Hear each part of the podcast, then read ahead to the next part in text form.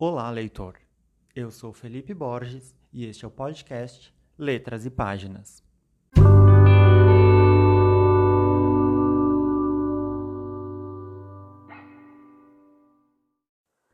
J.K. Rowling usou de muita criatividade para desenvolver a saga de Harry Potter.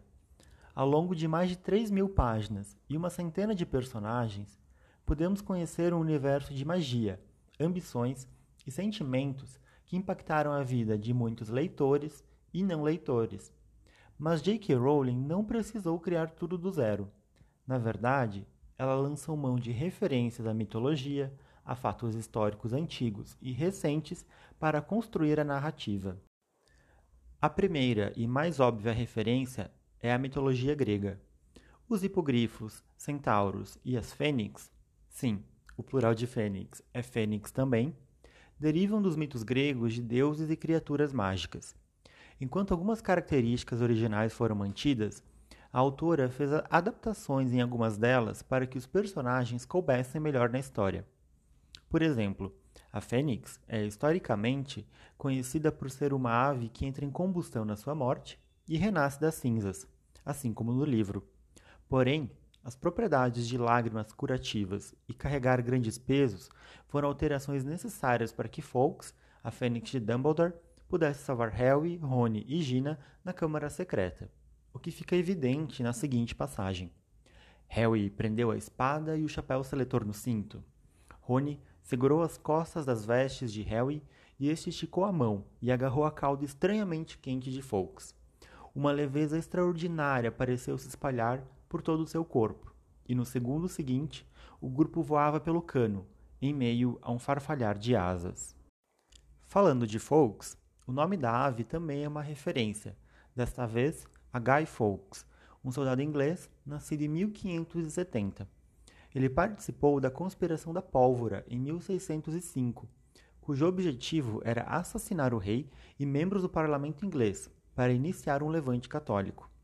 Guy ficou responsável por cuidar dos barris de pólvora, que seriam utilizados para explodir o parlamento.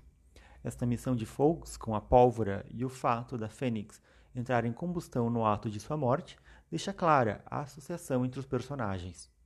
E se você assistiu V de Vingança, a referência a Fawkes é feita novamente, desta vez de um modo mais literal. Mas voltando à mitologia, Firenze é um centauro em Harry Potter que foi considerado um traidor pelo seu grupo por se aproximar dos seres humanos, que eram considerados pouco confiáveis pelos centauros. A história de Firenze lembra de Quiron. Na mitologia grega, Quiron era um centauro diferente dos demais. Ele era inteligente, civilizado e bondoso, enquanto os outros eram indisciplinados e beberrões. Por se afeiçoar aos humanos, Quiron acabou tendo um destino trágico. Ele teve sua vida trocada pela de Prometeu, que havia roubado dos deuses o fogo para dar aos seres humanos. Firenze, em italiano, é a cidade de Florença, cidade famosa pelas artes e beleza, nome muito apropriado para a personalidade do centauro. Outra referência histórica é a que dá nome ao primeiro livro, A Pedra Filosofal. Os alquimistas possuíam três grandes objetivos ao longo da história. O primeiro era transformar metais como chumbo e cobre em ouro, prometendo um enriquecimento rápido. O que acontecia de fato é que muitos deles eram pagos para realizar a transmutação da matéria, mas acabavam fugindo com o dinheiro que tinham recebido sem deixar nada para trás. O segundo objetivo deles era a criação da vida humana de forma artificial, o chamado homúnculo ou homenzinho. Interessante notar como, mesmo tendo passado tantos anos, o ser humano ainda busca as mesmas coisas, apenas de forma diferente. Por fim, o terceiro objetivo dos alquimistas era a busca pelo elixir da vida, aquele que iria trazer a vida eterna a quem o bebesse. Este é o objetivo da alquimia explorado nos livros de Harry Potter. A diferença é que, nos livros, o elixir existia e era utilizado por Nicolas Flamel. Flamel é outro personagem emprestado da história real. Ele foi um livreiro e alquimista que nasceu em 1330 na França. Há uma lenda que diz que, por ter encontrado o elixir da vida, Flamel não morreu, tendo sido encontrado roupas na sua tumba e na de sua esposa. Flamel, se estiver escutando, Divide um pouco com a gente. Andando mais alguns séculos, temos eventos históricos do mundo bruxo intimamente relacionados com os do mundo trouxa, ou não bruxo. No capítulo 16 de As Relíquias da Morte, Hermione lê para Harry o seguinte trecho do livro Uma História da Magia. Com a assinatura do Estatuto Internacional de Sigilo e Magia em 1689, os bruxos entraram para sempre na clandestinidade. Talvez fosse natural que formassem pequenas comunidades dentro de uma comunidade. Muitas aldeias e pequenos povoados atraíram várias famílias bruxas que se uniram para mútuo apoio e proteção.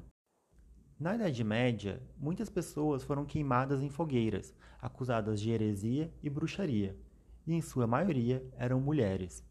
A religião tinha um papel central na sociedade naquela época e controlava muito da opinião pública sobre o que era considerado verdade, divino e aceitável.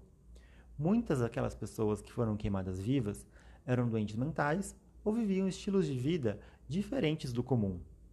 A assinatura do Estatuto de Sigilo e Magia indica que no mundo de Harry Potter, os bruxos preferiram ficar escondidos a enfrentar uma briga com os trouxas, criando suas próprias comunidades escondidas. Claro que, no mundo mágico, os bruxos acabavam não sendo queimados, pois conseguiam utilizar seus feitiços para sobreviverem, o que amedrontava ainda mais a população não bruxa.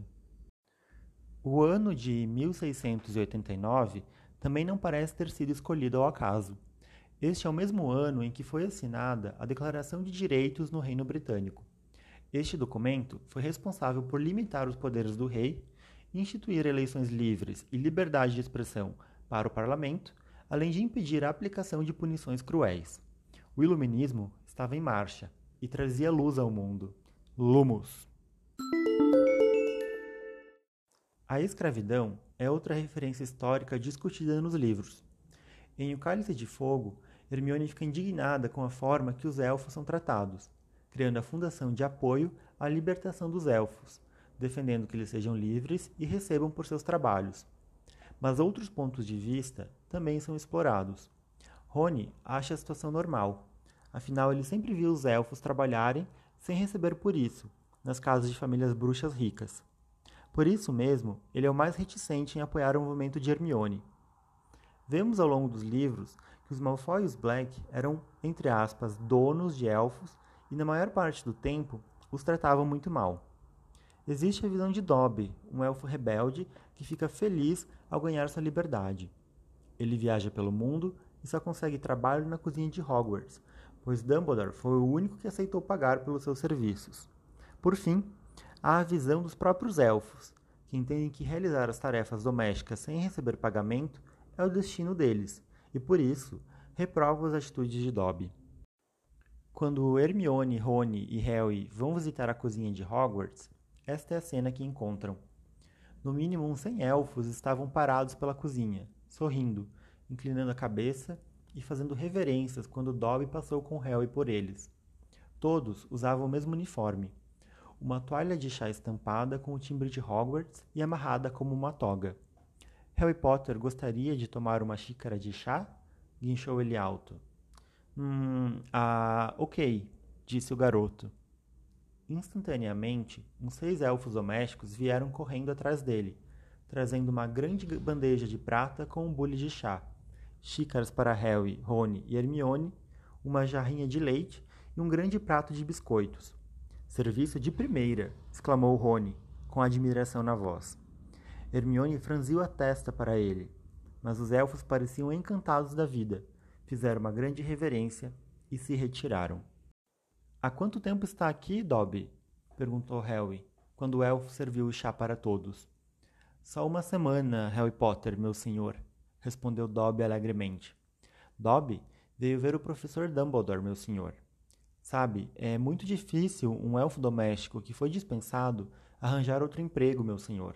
Muito difícil mesmo. Dobby viajou pelo país durante dois anos, meu senhor, tentando encontrar trabalho. Mas Dobby não encontrou nada, porque agora ele quer receber ordenado. Os elfos domésticos por toda a cozinha, que estavam escutando e observando com interesse, desviaram os olhos ao ouvirem isso, como se Dobby tivesse dito alguma coisa grosseira e constrangedora. Hermione, porém, exclamou: Assim é que se faz, Dobby. Muito obrigado, senhorita, disse o elfo, dando ela um sorriso que era só dentes. Mas a maioria dos bruxos não quer um elfo doméstico que exige ordenado, senhorita. Isso não é próprio de um elfo doméstico, dizem eles, e batem a porta na cara de Dobby. Dobby gosta de trabalhar, mas quer se vestir e quer receber ordenado Harry Potter. Dobby gosta de ser livre. A última referência histórica que vamos falar hoje é representada pelo principal vilão da série, Voldemort. O que o Lorde das Trevas buscava era similar ao que o nazismo defendia no mundo real. Ambos Hitler e Voldemort acreditavam na existência de um grupo superior de humanos.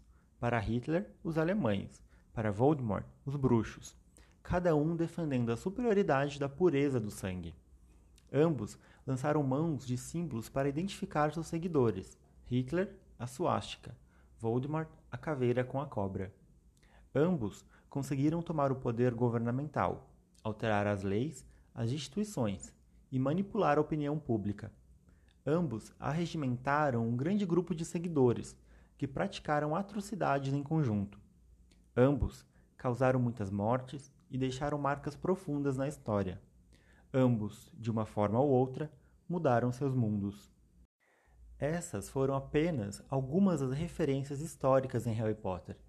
Poderíamos falar da origem latina dos feitiços, de muitos outros personagens com origens na mitologia grega e romana, de figuras históricas. Todas essas referências mostram a profundidade do trabalho de J.K. Rowling. Ela não foi apenas capaz de criar uma história cativante, mas de envolvê-la em camadas de significados e informações que permitem expandir o universo de Harry Potter, tornando-o mais interessante e, por que não, real? Obrigado por escutar este episódio. Não perca o próximo, que é o último do especial sobre Harry Potter. Até a próxima página.